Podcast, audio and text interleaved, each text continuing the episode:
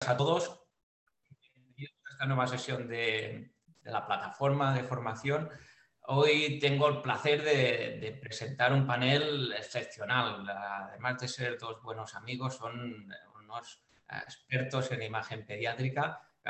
El doctor Ignacio Valvé, que nos hará sus aportaciones al final de la sesión como experto. Y como, como ponente tenemos un ponente realmente excepcional, es, un maestro de, nuestro y a nivel internacional, ¿no? de, la radiología pediátrica, de la radiología en general. ¿no? Es eh, el doctor Xavier Lucaya, que nos hablará evidentemente de, cómo interpretar la radiología torácica pediátrica. Por favor, Javier, adelante.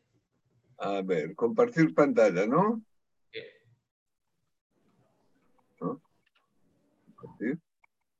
A ver.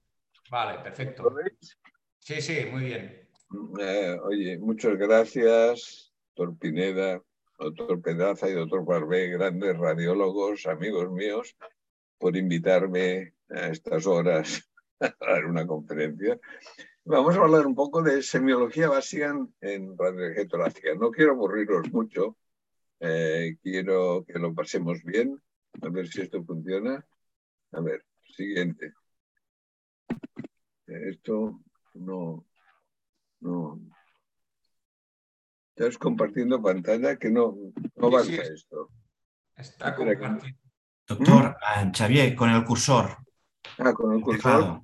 Con el cursor del teclado, si quieres. Sí, pero eh, aprieto el teclado la flecha y no avanza. ¿No? Vale, pues ponte ah, para arriba, para abajo. Sí, a ver, aquí. Ahora. Ahora, Hace muchos años, muchos, eh, la revista Radiology, que sabéis que para los radiólogos es la Biblia, ¿no? Sacó una, serie de artículos muy importantes hablando de signos en imagen, ¿no? Y yo me aficioné bastante con los signos en imagen, que creo que sobre todo en radiología de tórax es muy importante, porque posiblemente es el primer estudio que se practica a un enfermo que tenga problemas, ¿no? Y uno de los signos más conocidos, lo había descrito mi maestro Ben Felson, eh, decía que, una, que el mediastino anterior termina a nivel de la clavícula y que por lo tanto lesiones que se vean bien por encima de las clavículas en la proyección AP o PA tienen que estar en el mediastino posterior. ¿no? Y esto es una imagen típica de la lesión que va más allá de clavícula, luego esto, está en el mediastino posterior y en un niño sería un neuroblastoma, ¿no? Y aquí tenemos otro ejemplo de, una lesión, lo mismo, más pequeña, para, para vertebral derecha, que cruza esto y uno pensaría que puede ser también un neuroblastoma, pero es que los niños, esto correspondía a un chupete. Y es que los niños nos engañarán y que cuando hagamos una radiografía a un niño, hay que pensar siempre en tridimensional, ¿eh? cosa que no sucede en los adultos. Y esto es bastante frecuente y deja que nos enseñe un ejemplo maravilloso. Este es un niño que vio con linfoma y que esta es la, la radiografía al alta. Vino a control al cabo de un año y aparece una masa paramediastínica izquierda que preocupó mucho a los clínicos. Solicitaron un CT, yo le hice el scout del CT y, a mí me gustaba estar presente mientras practicábamos los CTs, ¿no? sobre todo para minimizar la radiación. Y veo que no hay nada, que aquella imagen paratraqueal izquierda había desaparecido. Cancelé la, la exploración, pero antes de mandar al niño a casa repetí la, la radiografía simple y entonces la radiografía simple aparece la misma lesión pero masa en el lado derecho. Entonces se me planteó un problema. Esto era un linfoma móvil o era un artefacto. Lógicamente, y que yo sepa, el linfoma móvil no se había descrito. Fui a mirar a la paciente y la paciente tenía una cola de caballo, ¿eh? el ponytail típico, que según se iba desplazando hacia el lado derecho, hacia el lado izquierdo, podía simular una masa. O sea que hay que tener en cuenta que los niños pueden engañarnos con las los chupetes, las ponytails, las trenzas, etcétera, que motivan em, eh, artefactos muy, muy sospechosos en una radiografía. Bueno, el primer signo más fácil de todos y más conocidos es el signo extrapleural. Todos sabemos que una masa, una densidad en el tórax que afecte a las costillas o a la columna vertebral, esta masa está por fuera del pulmón. Es una masa extrapleural. Y ahí vemos un ejemplo carísimo de un ensanchamiento de un espacio intercostal en un niño con una masa este es un espacio intercostal posterior. Luego, esta masa es extrapleural, se origina en el mediastino posterior y el diagnóstico inescapable es de neuroblastoma. El signo extrapleural es muy frecuente y podemos cometer grandes errores porque además la patología que provoca este signo extrapleural muchas veces cursa con un cuadro clínico de fiebre que se puede confundir con infección, como esta niña de 8 años que tiene esta fiebre alta, mal estado general, esta enorme colección en el emitoras izquierdo, si tú no te fijas eh, en las costillas, puedes pasar desapercibido el deshilachamiento de esta costilla, que es la evidencia de un signo extrapleural, la evidencia de esta masa se origina fuera del pulmón y en un niño pequeño esto sería un neuroblastoma y en un niño adolescente como esto, esto corresponde a un tumor de Ewing. Si es difícil reconocer a veces el signo esporal, más difícil es cuando motiva la desaparición de una estructura ósea.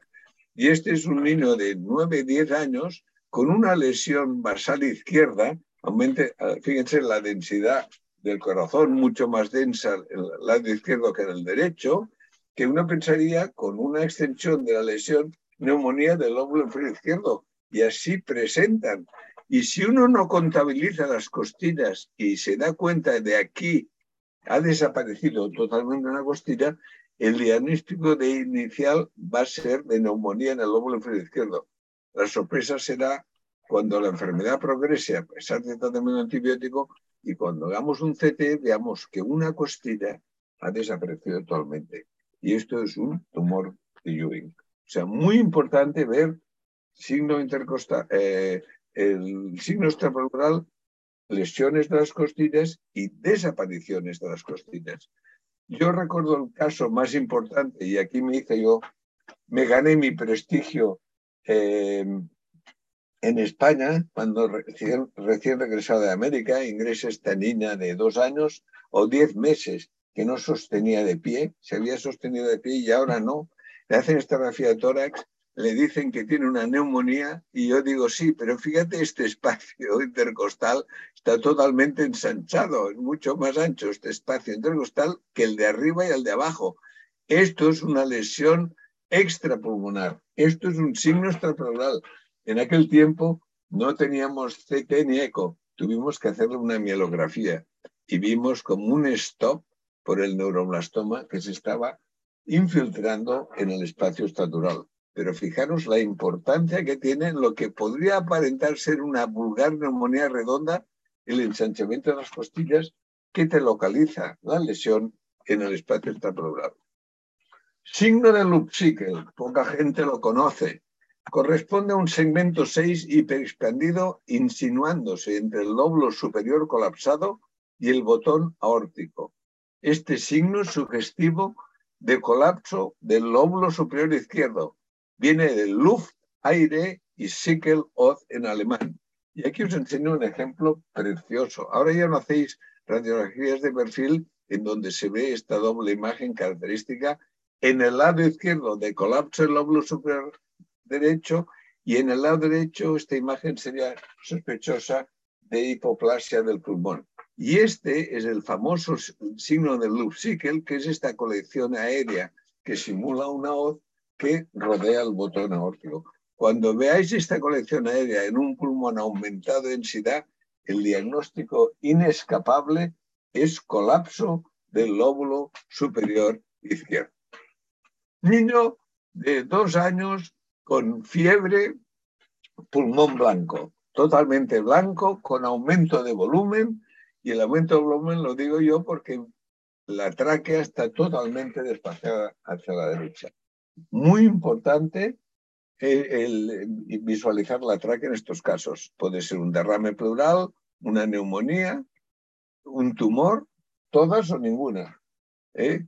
Eh, y aquí lo importante primero es hacer una ecografía. Ecografía, en la mayoría de casos, enseñará un derrame pleural y una vez ves el derrame pleural hay que caracterizarlo. Pues si tiene debris, si tiene septos, posiblemente responderá a tratamiento con fibrinolíticos y si es en panal, será tributario de toracoscopia eh, para limpiar esto, ¿no? Esto es fundamental. Y es fundamental reconocer que el eco es muy superior al CT para caracterizar un derrame pleural. Estos septos no se ven en el CT y se ven perfectamente en el derrame pleural. De aquí que em, el CTE tiene su importancia, pero como veremos, la exploración inicial debe ser la ecografía. Como vemos, el aspecto de la ecografía simple que hemos visto anteriormente, pues es indiferenciable un gran derrame pleural de un enorme tumor, ¿no? Y en estos casos el CT sí que sirve, y aquí tenemos un ejemplo de un niño idéntico a la radio simple, la tráquea totalmente lateralizada, un pulmón homogéneamente blanco con aumento de volumen. Y en el CT vemos calcificaciones, masas, líquido y lo que es importante, vemos la extensión del tumor o de la lesión hacia el espacio estadural, lo cual es típico del neuroblastoma. O sea, la radio simple, idéntica entre una neumonía y un neuroblastoma. Lo primero, una eco, y después de la eco, pues si se considera necesario, haremos un CT. Y jamás pinchar una colección, lo que aparentemente o clínicamente sugiere que es un derrame pleural sin haber hecho una eco, ¿no? Porque te puedes llevar un disgusto. Y para muestra un botón, esto es un niño que nos mandaron del Arnau de Vilanova, lo mismo, un pulmón homogéneamente blanco, un desplazamiento de la tráquea hacia la derecha, aumento de volumen, el mismo diagnóstico diferencial, le hacemos un eco líquido, hacemos un Doppler, una señal vascular tremenda, y entonces hacemos una resonancia y este niño tiene una enfermedad de Takayasu y lo que hubiéramos pinchado era esta aorta redundante porque la cantidad de líquido que tiene es muy pequeña. O sea, cuando veamos un pulmón con aumento de volumen, hay que hacer una ecografía y posiblemente con esto será suficiente y si no es suficiente, pues haremos, según la edad, un CT o una resonancia magnética. Cosa muy distinta es cuando vemos un pulmón blanco con disminución de volumen. Aquí podemos contemplar el dióxido diferencial, la genesia, la hipoplasia o la telectasia.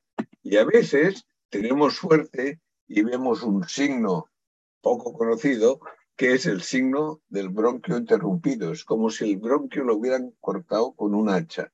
El bronquio está totalmente como un hachazo ¿eh? y esto es muy típico de oclusión bronquial aguda. Y la causa más frecuente en niños son la aspiración de cuerpos extraños. Aspiración de cuerpos extraños es muy frecuente en el niño y ya os adelanto que cuando eh, la aspiración ha provocado un colapso y le hacemos un CT, el pulmón colapsado se iluminará con contraste el pulmón colapsado agudo, por lo menos en la infancia, se ilumina con contraste. Cuando el pulmón colapsado no se ilumina con contraste, implica cronicidad. Pero cuando vemos un pulmón colapsado como este, vemos aquí también la interrupción del bronquio y el pulmón colapsado de color blanco, esto corresponde a una obstrucción aguda que suele ser, como en este caso, una palomita maíz, cualquier otro cuerpo extraño. No es exclusivo este signo de cuerpo extraño. Cualquier lesión intrabronquial que obstruya el bronquio puede mostrar el signo del bronquio interrumpido, aquí con su enfisema obstructivo correspondiente, y aquí vemos el tumor que en este caso coincidía un carcinoma mucopidermoide del bronquio principal izquierdo, que como veis también se ilumina con el contraste. O sea, el signo del bronquio interrumpido nos diferenciará una agenesia o hipoplasia pulmonar de una telectasia por obstrucción aguda.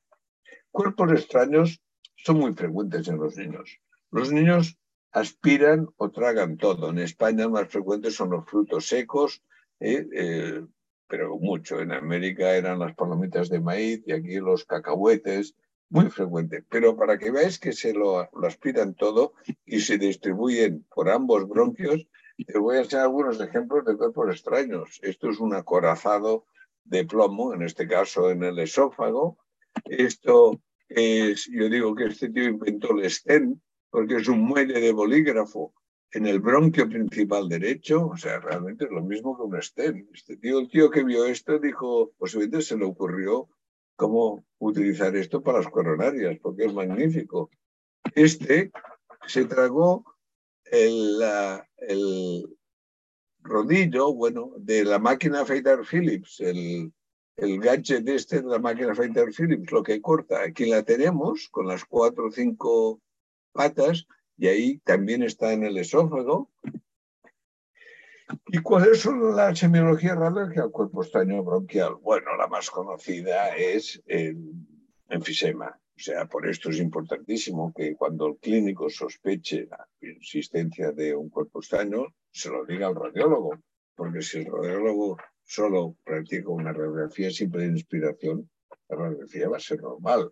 Si el radiólogo le dicen que hay una sospecha extraño, está obligado a intentar hacer una eh, radiografía en expiración, que nosotros lo hacíamos a veces con la maniobra de Posnansky, que con un, guante plomado comprimimos el abdomen, lo cual motiva que el niño llore y se enfade, y entonces en expiración se va a radiografía y ahí vemos cómo este pulmón se ha vaciado y este pulmón pues permanece hiperinsuflado, típico de enfisema obstructivo. Eh, al paso de si el cuerpo extraño lleva ahí varias horas, llega un momento que el aire eh, del pulmón obstruido se va reabsorbiendo y entonces el enfisema obstructivo queda sustituido por un colapso total del pulmón, como en este caso, con pérdida de volumen. Y in between es lo más difícil cuando el niño lleva unas horas, pero no las suficientes para haberse reabsorbido la totalidad del aire, entonces puede simular una hipoplasia de pulmón. Y aquí os recordaré un signo que yo he utilizado muchos años, que falla algunas veces, que es que en casos de asimetría de tamaño o de agregación, el lado con menos vasos es siempre la normal. Y aquí podemos ver muy bien la arteria pulmonar izquierda, aquí podemos ver pocos vasos, y uno pensaría que no es un enfisema de este lado, sino es una anomalía de este. Sería el diagnóstico entre hipoplasia pulmonar o atelectasia. Solo hay que esperar unas horas o preguntar los antecedentes para saber si el niño es tributario de una broncoscopia. A las pocas horas, este cacahuete le había motivado la atelectasia total del pulmón derecho. Este es un caso precioso de un niño de cinco años que viene con unos episodios de tos con esta radiografía y de nuevo, fíjense ustedes que tiene una arteria pulmonar izquierda normal, arteria pulmonar derecha muy pequeña, decimos con este niño el pulmón derecho es la normal y se plantea hipoplasia versus atelectasia y hay que pensar que a veces tenemos a nuestra disposición un gran archivo que nos tiene que servir para, para mm, efectuar un buen diagnóstico y hay que saber recurrir. Felson decía, el diagnóstico está en el sobre, ahora el diagnóstico está en el archivo. Y este niño tenía unas radiografías previas hechas ocho meses antes, que como veis eran normales. Esto fue al ingreso y esto fue al cabo de dos días tras expulsar un tapón de moco en un niño que tenía antecedentes de asma. O sea, que veáis que un tapón de moco puede hacer exactamente lo mismo que eh, un cuerpo extraño y eh, que la radiografía puede simular la existencia de una hipoplasia pulmonar que, como digo yo, pues se puede eh, descartar con la radiografía previa o con una radiografía de control. Fijaros ejemplos de lo que os decía de la importancia de la asimetría vascularización esta radiografía es obvio que el pulmón raro es el derecho, que además de no verse en la arteria pulmonar, además tiene una aquí un, vaso rarillo, de así como recuerda una, una C o una cimitarra. Esto es el síndrome de la cimitarra, ¿no? Hipoplasia de arteria pulmonar derecha, a veces tienen secuestros pulmonares, retorno venoso anómalo, pero que veis que se cumple la norma de que el lado anormal es el que tiene pocos vasos. Y aquí vemos la famosa cimitarra, que va a drenar muchas veces a la arteria, a la porta o las suprahepáticas. Ahora ya con los grandes eh, tecnologías que disponemos, el diagnóstico de entidad es muy fácil y aprovecho para enseñaros un caso bonito, ¿no? Fijaros aquí, pulmón hipoplásico, pocas arterias pulmonares, muchas arterias pulmonares aquí y el retorno venoso hacia la vena cava inferior, ¿eh? que es lo que forma este síndrome. A veces tienen también añadido un pequeño secuestro pulmonar o quistes mediastínicos, pero lo típico es hipoplasia pulmonar con retorno venoso anómalo de las venas pulmonares, donde quieran, a la porta, a la cama, donde sea. Bonito, de verdad. Y este aún es más bonito. De nuevo ven esta persona, esto lo puedes ver en un niño, en un adulto. No hay duda que el pulmón anómalo es el izquierdo, tiene muchos vasos el pulmón derecho, muy pocos el pulmón izquierdo, y además en la base del pulmón izquierdo hay estas ratitas que creo conocemos, todos las conocemos como famosas líneas de Kerley B, ¿no? Y cuando vemos un pulmón pequeño con líneas de Kerley B, el diagnóstico a cualquier edad de la vida es atresia de venas pulmonares. Y digo a cualquier edad de la vida porque yo os enseñaré un caso hace 40 años que me mandó el doctor Daltro de Río de Janeiro. Estos son las famosas líneas de Kerley B vistas por CT, que son engrosamiento de los septos interlobulares, según la descripción de la sociedad Fleischner. Por cierto, Fleischner, que era un radiólogo austriaco, fue el papa de la radiología torácica y diría que si mi maestro Felson admiraba algo, alguien, este era el doctor uh, Felix Fleischner, una verdadera eminencia. Y aquí veis el caso doctor Altro, 32 años, fijaros el pulmón de izquierdo pequeño, aquí lo que serían las líneas de Kerley, aquí las líneas de Kerley, ¿eh? no se ve, eh, se ve poca vasculación al pulmón izquierdo, y hay esta hipoplasia del pulmón y las famosas líneas de Kerley que se ven en las dos proyecciones. Y esto es típico cualquier edad de atresia venas pulmonares y son pacientes que debutan con brotes de hemoptisis. Tema muy importante, muy repetitivo y lo enseñaré ad nauseam. Este es un caso del Children's de Boston. Un lactante con un cuadro febril y viene el mismo día este lactante con un cuadro febril y tú comparas una radiografía con la otra y quizás el residente que no tiene experiencia le dicen que el niño tiene muchas mucosidades y manda al niño a casa porque tiene un cuadro de bronquitis con una telectasia del lóbulo superior izquierdo. Y uno puede pensar que sí, es una imagen densa, triangular, de vértice invertido, eh, en el borde con la cisura, pues telectasia, pero hay que mirar la tráquea. Y en este caso la tráquea es central o se va ligeramente a la derecha, como debe ser. La tráquea es una estructura de derechas porque el arco órtico en el 95% de los casos es izquierdo y la empuja hacia la derecha. En este caso, sin embargo, la tráquea se está desplazando hacia la izquierda, a pesar de que creemos que puede tener una telectasia. Entonces uno tiene que dudar que esto es una telectasia posiblemente esto es una masa que está empujando la tráquea. A este niño lo mandas a casa, pero a este niño no lo mandas a casa. A este niño le solicitas una exploración como un CT y aquí tienes el neuroblastoma. O sea, la imagen simple, exceptuando la tráquea, puede confundirse.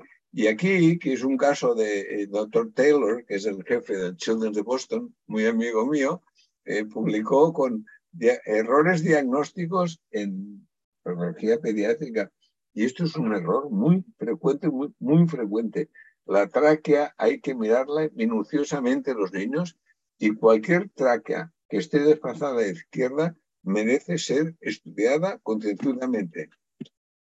Otro tema importante es el de las neumonías cavitadas versus malformaciones infectadas. Cuando tú te viene un lactante, un niño en los primeros años, con una lesión como esta, que vemos una imagen densa con imágenes aéreas en su interior y que luego en el CT vemos que estas imágenes aéreas corresponden a quistes con niveles hidroaéreos y dices, ¿esto es una neumonía cavitada o es una malformación adenomatoidea infectada? Pues bueno, pues el radiólogo, sin más información, no puede diferenciarlo. Lo único que nos lo va a diferenciar, que hoy día tenéis acceso, es la ecografía in útero. Si en la ecografía in útero, en este caso, aparecían quistes en la base pulmonar, el diagnóstico es inescapable. Este niño tiene una malformación pulmonar que se ha infectado.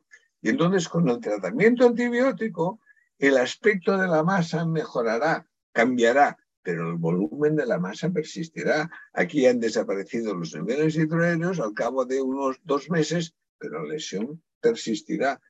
Es si, si no disponemos de la, información gráfica en útero, la única forma de diferenciar una lesión de otra es la evolución. Nadie tiene una varita mágica, decir, no, esto es una malformación infectada o esto es una neumonía cavitada. No. O disponemos de la eco en útero, que la tenemos que solicitar, y si no disponemos de esto, lo único que tenemos que hacer es ver cómo evoluciona el paciente. Aquí tenemos un ejemplo con lo mismo, con imágenes aéreas, una enorme masa en lóbulo superior derecho, ¿eh? y vemos que al cabo de pocos meses, yo diría que tres, cuatro meses, las lesiones prácticamente han desaparecido. Y esto es lo típico de las neumonías cavitadas. Esto no sucede nunca, nunca con una neumonía que se establece sobre una malformación. O sea, si al cabo de tres o cuatro meses no tenemos neco inútero y a los tres o cuatro meses la lesión aún persiste radiológicamente, podemos asegurar que estamos ante una malformación infectada. Y por el contrario, cuando la lesión asienta sobre un pulmón normal, en mi experiencia, en tres o cuatro meses, las lesiones habrán desaparecido totalmente. Esta es la única forma de diferenciar una neumonía cavitada de una malformación pulmonar infectada. Otro signo bastante interesante es el colapso aislado con agujeros, sugestivo de obstrucción bronquial crónica. Y esto puede ser por cuerpos extraños, tumor bronquial, tuberculosis, bronquiectasia. Indica la práctica de CT y o broncoscopia. Y siempre indica cronicidad. Y este es un ejemplo de colapso total con agujeros. Fíjate la cantidad de agujeros que corresponden a bronquiectasias eh, muy importantes. Estas bronquitasias eh, generalmente, en mi experiencia, no eh, desaparecen. Pueden mejorar con tratamiento, pero siempre persiste lesión. Y esto es al cabo de un año, ves que las lesiones persisten y con las bronquitasias persiste el enfisema obstructivo. En las zonas distales de las bronquitasias siempre hay tratamiento de aire. Por eso nosotros hacíamos imágenes en decúbito para ver en el lado de declive cómo persistía el atrapamiento. el pulmón es muy negro y en el otro lado aparece gran glass, vidrio ilustrado, porque el pulmón está en expiración. Y esto me conlleva a recomendaros siempre que cuando sospechéis bronquitasias, no estéis muy seguros, siempre hagáis una radiografía expiratoria, un corte expiratorio, porque en ellos veréis perfectamente bien el enfisema obstructivo que se ve distal a cualquier bronquitasia. Las radiografías respiratorias son muy importantes y en cualquier tipo de pacientes que vengan con patología pulmonar difusa, para mí la exploración no se ha completado sin un estudio respiratorio. Y os voy a enseñar un par de ejemplos.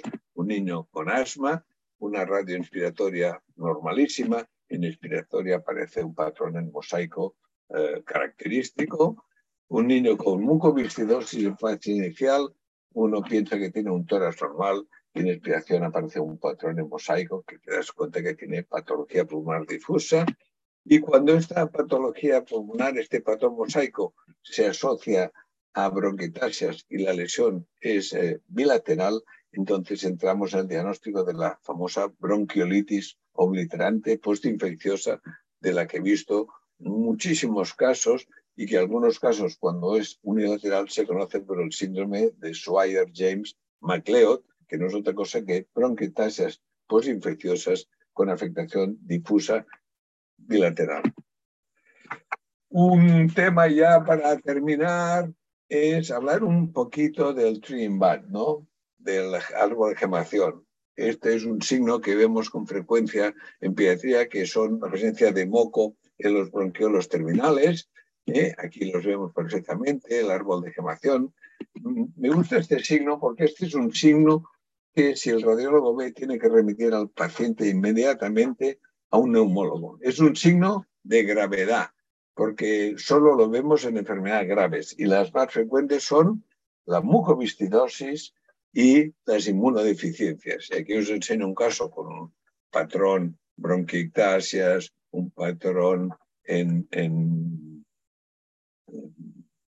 con zonas, amplias zonas de mosaico y con trimbat en varias zonas, y esto lo vemos mucho en mucoviscidosis y lo vemos también en inmunodeficiencias. Esta era una inmunodeficiencia común variable, que es una inmunodeficiencia que afecta a varones y a hembras y que en un 20% de casos va con un gran esplenomegalia. O sea que si ves esto, trimbat, bronquitasia, esplenomegalia, le puedes decir al clínico que el niño tiene una inmunodeficiencia común variable que suele comenzar tardíamente en la adolescencia, o sea que esto lo podéis ver. Pero quiere decir que el Trimbat para mí es un signo de peligro y que tiene, eh, afecta, solo se ven enfermedades graves, bronquitasias infectadas, cilios inmóviles, inmunopatías, fibrosis quística y la primera vez que se describió, ahora lo vemos poco, es en la diseminación endobronquial de la tuberculosis. Neumonías redondas, muy frecuentes cuando vemos una masa redonda que hace un balón de fútbol en un niño con fiebre a cualquier edad, el diagnóstico de elección es neumonía redonda, generalmente estreptococo. Y lo que hay que hacer es nada, darle antibióticos y repetir la radiografía a los dos, tres días, porque como vemos, en dos, tres días ya se, la, lesión perderá definición, aquí era muy bien definida y aquí también, aquí ya perdido definición y no hacer nada más. Este es un artículo de Cincinnati, 105 casos. Veis que de cuatro meses a nueve años se pueden ver neumonías redondas. Y aquí vemos una de 17 años. Parece que tenga algún broncograma aéreo aquí. Mira la lesión redonda, pero le quisiera hacer un CT. Y en CT ven broncogramas. Eh, los tumores pediátricos no suelen tener broncogramas aéreos y esto es típico de una neumonía redonda y esto es uno de los errores de la hospitalización actual que hacemos CTs para cosas que no se necesitan.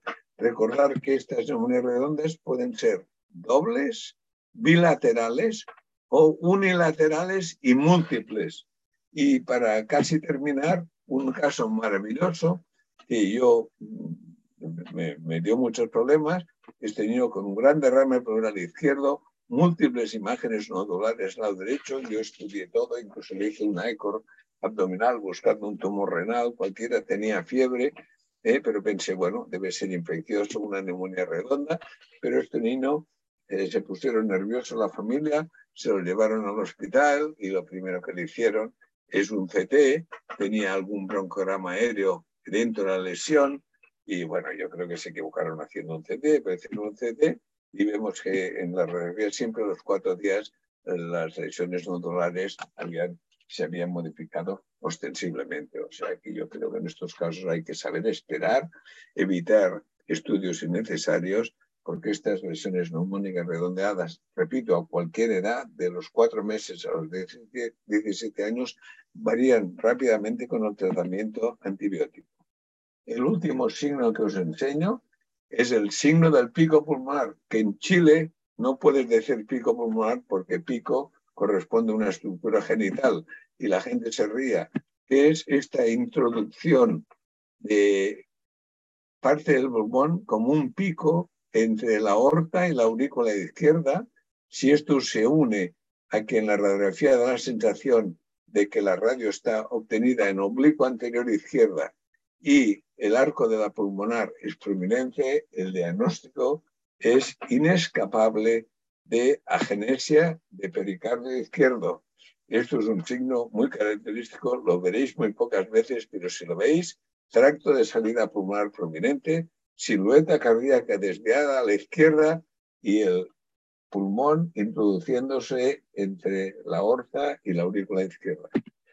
Y ahí tenemos muy bien el signo del pico, cómo el pulmón se está introduciendo en esta zona en un niño con una genesia parcial del pericardio.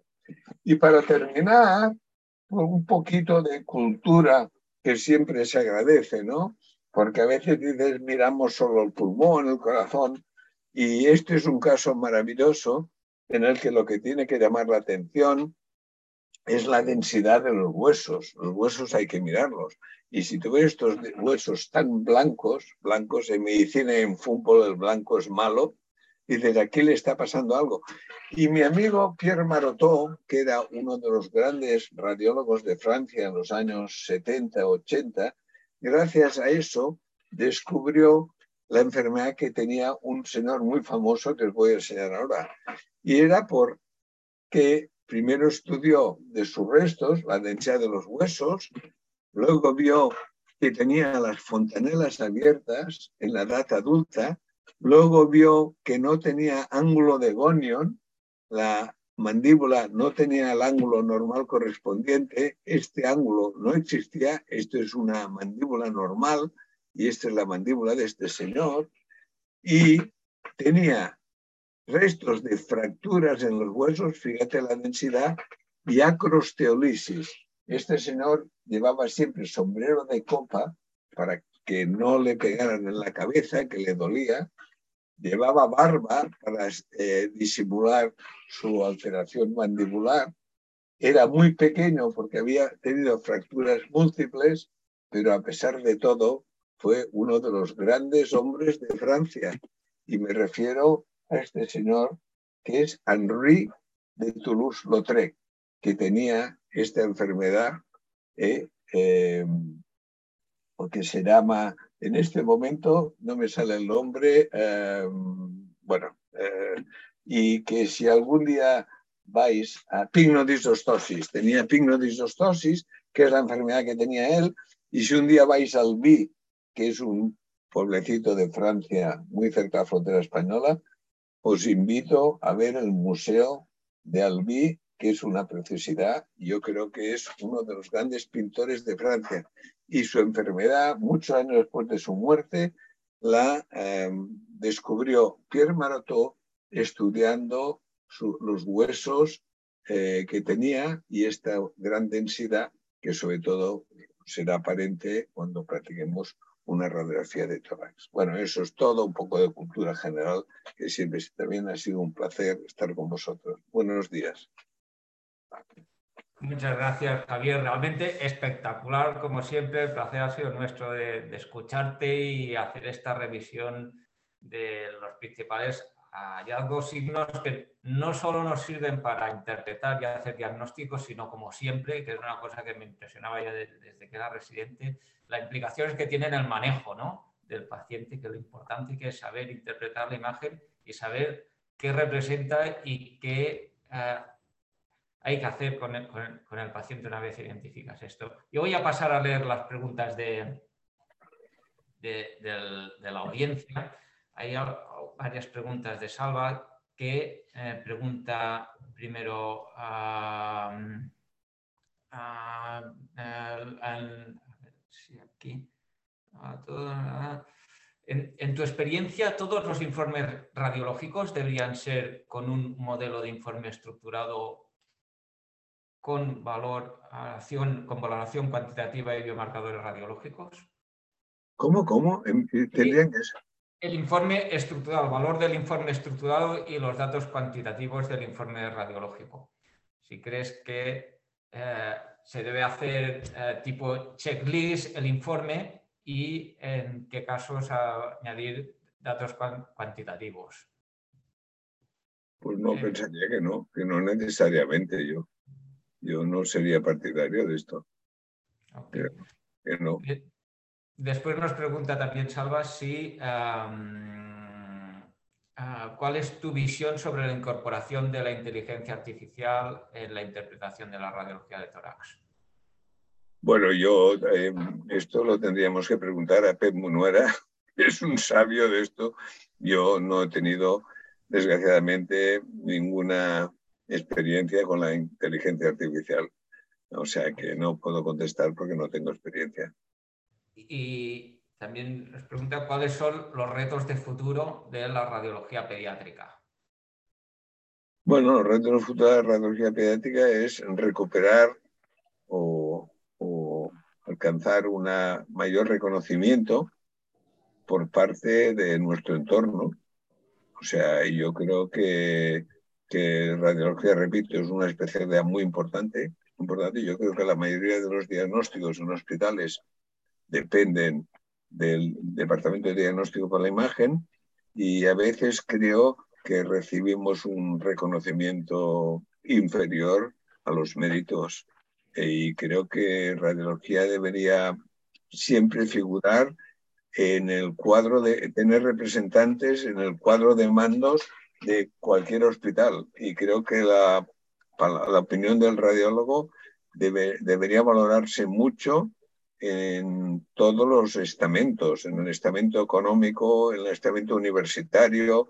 Creo que la radiología debería ocupar un rol muy importante en las facultades de medicina, que no lo hace.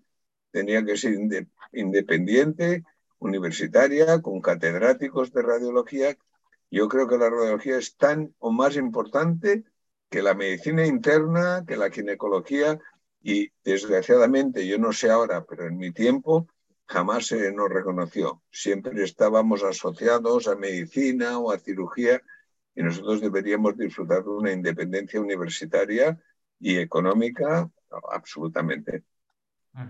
Sin duda, uno de los principales retos no solo de la radiología pediátrica, ¿no? De la radiología en general. toda la radiología, la pediátrica ya es la pobre del grupo. Yo tuve la suerte que me hicieron jefe del departamento de Valle y entonces Gracias a esto, mis radiólogos pediátricos pudieron disfrutar de la resonancia y del CT con una cierta libertad. Si no, pobrecitos aún estarían haciendo enemas. O sea, el que era el radiólogo general. El radiólogo pediátrico es, bueno, está al final de la lista. El radiólogo pediátrico no pinta nada y posiblemente el radiólogo ginecológico tampoco. Pero el radiólogo en general, en el contexto de mando, de las estructuras de mando de hospitales y universitarias, yo creo que tendríamos que hacer un upgrading, ¿eh? Yo creo que nos toca, ¿eh? nos lo merecemos. ¿eh? Hemos hecho mucho por la evolución de la medicina. Hoy día todos los diagnósticos o gran parte salen de nuestras máquinas y de nuestros conocimientos.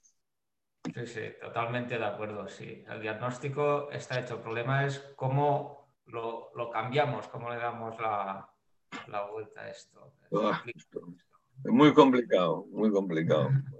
El día que tenga un ministro radiólogo, el ministro de Sanidad, mira, me puedes proponer ministro de Sanidad, ya te digo yo que le daría mucha más importancia a la, radiología, pero no, Chan. Bien, tenemos otra pregunta de Salva, puesto que has mostrado una, una magnífica reconstrucción 3D del síndrome de la cimitarra.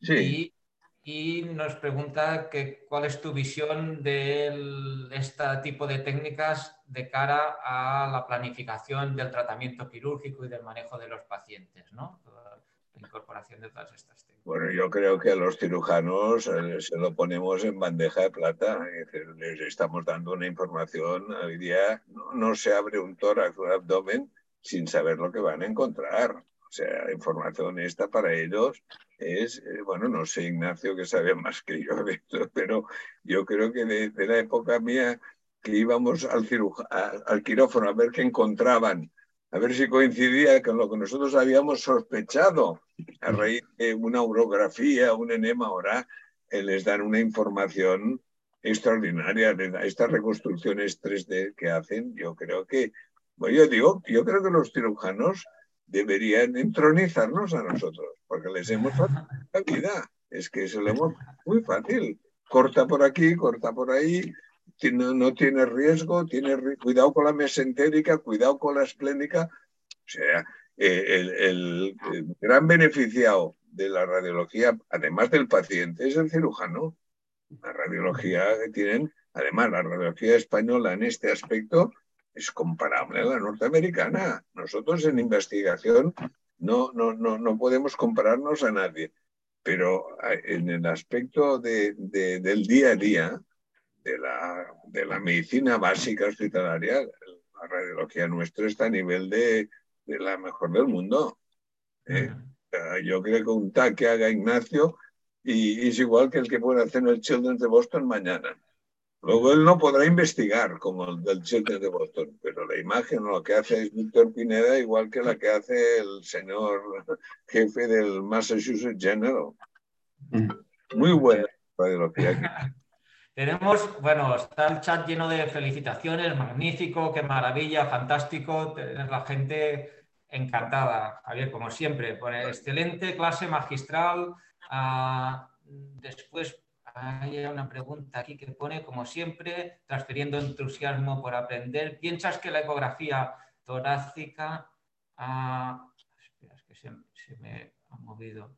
¿Piensas que la, ecografía de torácica con contraste en pediatría podría tener más peso como exploración adicional a la placa simple de tórax?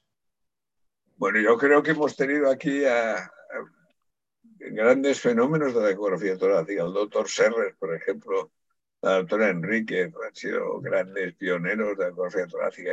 Y yo he visto los avances de la ecografía torácica. Sigo la literatura, el Pediatric Radiology, y veo que sí, que con contraste están haciendo diagnósticos que en mi época hubieran sido impensables y creo que Europa en general ha sido una gran defensora de la ecografía y en mi época había una gran lucha entre los yanquis que preferían el CT, los europeos la ecografía por el tema radiación y creo que los europeos se han llevado la razón.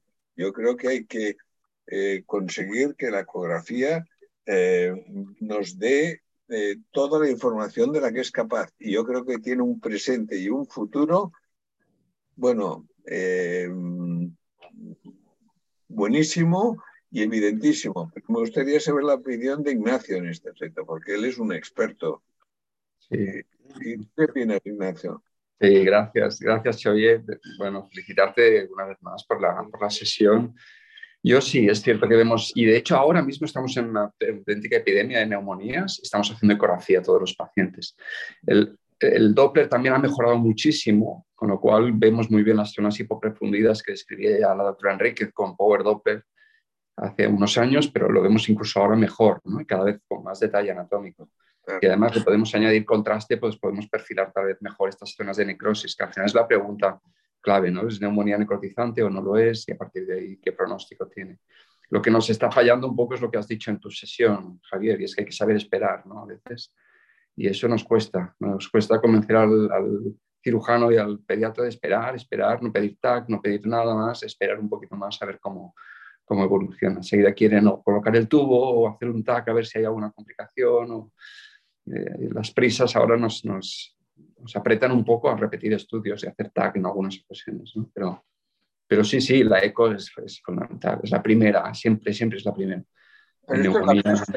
la, presión del paciente, que también lo comprendo, el paciente puede agobiar al cirujano y tal, pero eh, y doy fe que esto Europa ha jugado un rol importante, porque yo las peleas que he tenido yo con los americanos que hacían CTs para las apendicitis y CTs para las neumonías y en Europa, ¿eh? y aquí hay que dar eh, su reconocimiento la escuela francesa, fueron muy, muy pro eco y creo que le está jugando un rol importantísimo en el cuidado radiológico, investigación radiológica de nuestros niños.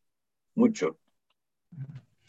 Muy bien, hay otra pregunta en cuanto al manejo en la ingesta de cuerpos extraños en un niño cuando nos solicitan la placa, la radiografía. ¿Es importante no tumbarlo para cualquier proyección, sea cual sea tórax y abdomen? si es importante tumbarlo. Sí. No.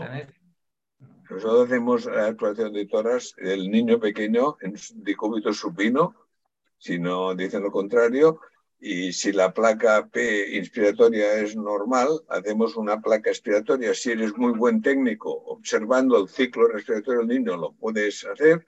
Y si no eres muy buen técnico, con la maniobra Posnansky, esto apretarlo, el niño llora y cuando esté llorando, repites la radiografía y lo preparas siempre en expiración. Lo que no hay que hacer es placas laterales, que son innecesarias. Muy bien. Bueno, en el caso del acorazado sí que sirve para ver la morfología del acorazado, ¿no? es un cuerpo extraño. De todas formas, pues no voy a meter, pero cuando están en el, en el esófago están en el plano así y cuando están en la tráquea están así, ¿no? O sea que también, pero bueno, entonces no teníamos nada más y oye, nos un poco también, que Dios nos perdone.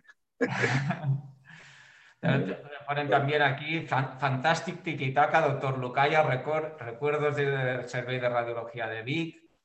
Ah, más presentaciones, saludos al gran profesor doctor Lucaya, de, Tony Rivas. Ah, enhorabuena por la charla, excelente repaso. Sí, sí, sí.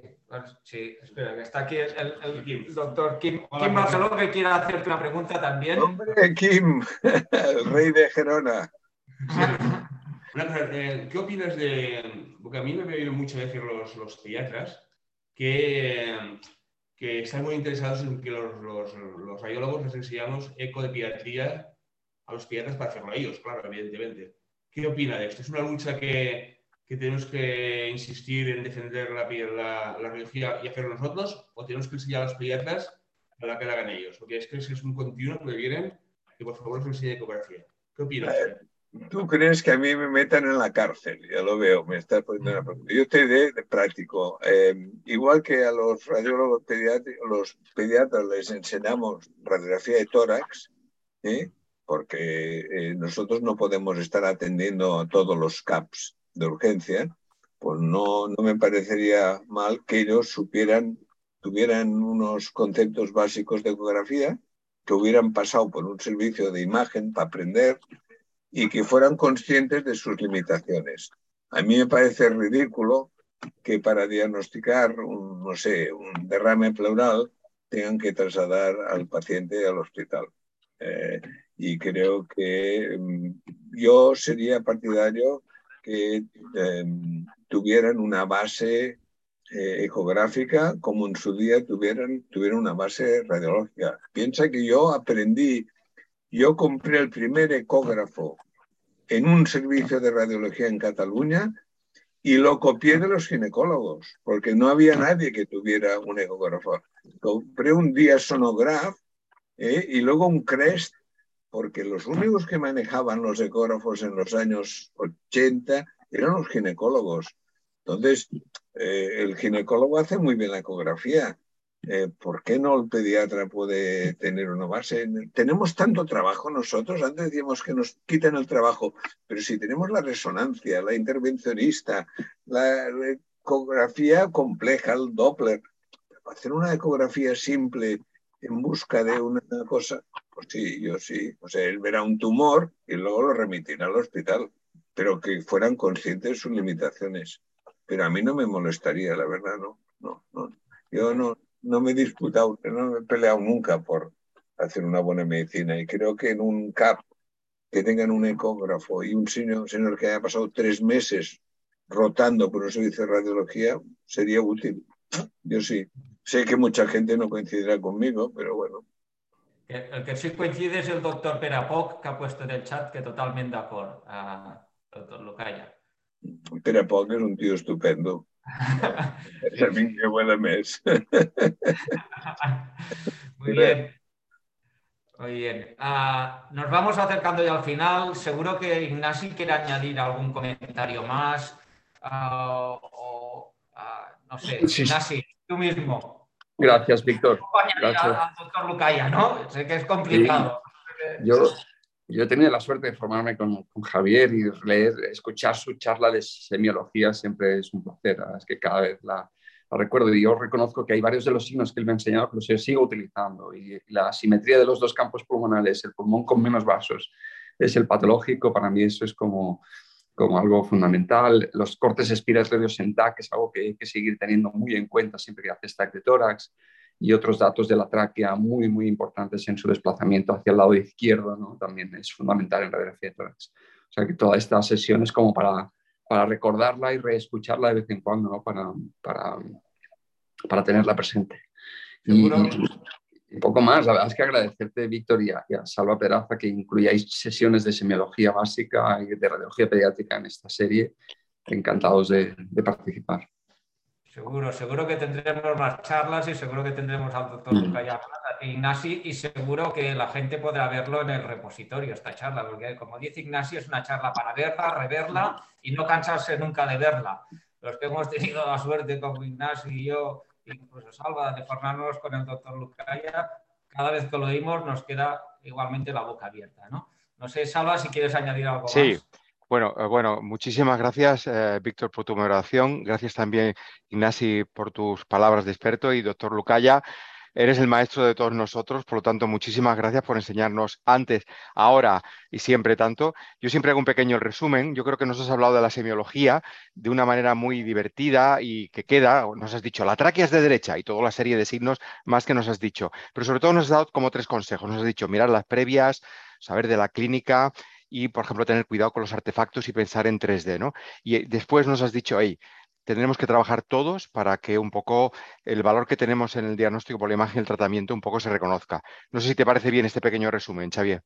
Me parece que sois unos cracks. Estoy tan orgulloso de haber participado, aunque sea muy en forma muy ligera, a, la formación de unos radiólogos como vosotros tres, que oye, hoy, me, hoy, estoy contento. Tener, te digo, enseñar es perpetuarme. Y lo que dejas detrás, dices, pero qué tíos, qué radiólogos, mucho mejores vosotros que los que yo encontré. O sea que hoy estoy encantado de trabajar con vosotros y que tengáis la paciencia de aguantar un anciano como yo. Pero bueno, intento lo mejor y la verdad estoy muy orgulloso del nivel que alcanza la radiología actual que estáis a nivel europeo y sois, tenéis unos, un nivel eh, fantástico, muy, muy, muy por encima del que yo encontré. Si yo he colaborado, aunque sea mínimamente, a alcanzar este nivel, pues ya vale la pena haber, haber vivido. O sea, muchas gracias por invitarme. Ha sido un verdadero placer trabajar con vosotros. ¿eh? Xavier, eh, seguiremos contando contigo. La verdad es que sigues siendo un modelo contamos contigo en la siguiente ocasión y simplemente comentar a la audiencia que mañana tenemos al doctor Antonio Luna, que nos va a hablar de la RM de cuerpo entero en la valoración de la metástasis ósea. Estáis todos invitados. Que tengas un buen día, Xavier. Gracias por todo. Gracias, Víctor. Y gracias, Ignasi. Nos vemos. Que tengas un buen martes. Nos vemos. Adiós. el miércoles a las ocho y media. Gracias a todos. Un abrazo muy fuerte. Un abrazo. Adiós. Adiós.